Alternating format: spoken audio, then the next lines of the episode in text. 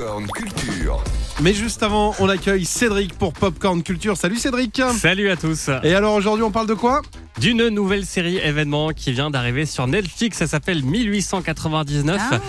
Et retour donc en 1899, hein, comme nom de la série, à bord d'un bateau de migrants qui relie le vieux continent à New York, avec euh, comme le Titanic, plusieurs classes de passagers, les riches, les pauvres, qui voyagent dans des conditions euh, évidemment très différentes, mais euh, là, pas d'iceberg à l'horizon. Leur paquebot va devoir changer de cap pour secourir un autre bateau qui a disparu. Nous avons reçu une transmission il y a à peu près 6 heures. Nous pensons que cette transmission vient du Prometheus. Vous croyez que les passagers sont encore en vie? On change de cap. Allez, préparez-vous à une croisière cauchemardesque et fantastique avec une bande-son qui vous rappellera peut-être celle de Dark. Ce sont les créateurs de Dark, cette euh, série allemande absolument géniale qui sont derrière ce nouveau projet. Et là encore, ils nous brouillent l'esprit en jouant avec euh, les temporalités.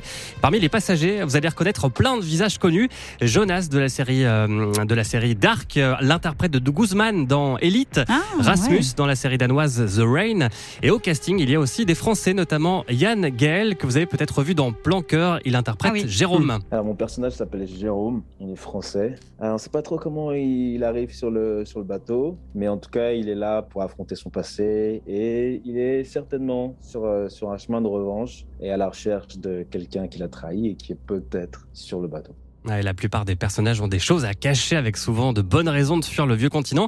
Ajoutez à cela un symbole pyramidal étrange et de nombreux flashbacks. Préparez-vous à avoir l'esprit totalement embrouillé. Il y a une marque de fabrique de, de Beau et d'Iantieux, c'est ça, c'est d'ouvrir, d'ouvrir constamment. On cherche des, des réponses, des résolutions, mais ça fait couvrir sur des questions encore plus grandes. Et pourtant, on va, on va quelque part, on avance. Je pense que ça, c'est c'est une de leurs très très grandes qualités. Ils arrivent à nous embarquer et à nous faire sauter dans le vide. Où sont tous les passagers? Ouais, si vous commencez, sachez que c'est très très addictif. On en prend plein la vue aussi au milieu de l'océan avec des, décors très réalistes.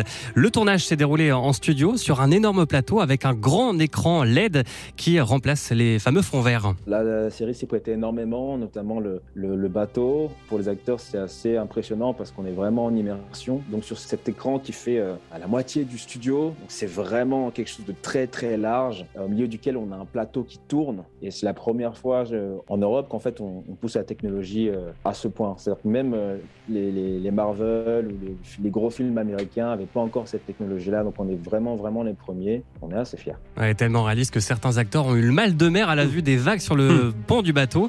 1899, c'est donc dispose depuis, depuis ce matin sur Netflix. La première saison compte 8 épisodes et je vous conseille vivement. Merci pour ces conseils Cédric, à tout à l'heure. Retrouvez toute l'actu gaming, ciné et musique avec Cédric Lecor de 16h à 20h sur Virgin Radio.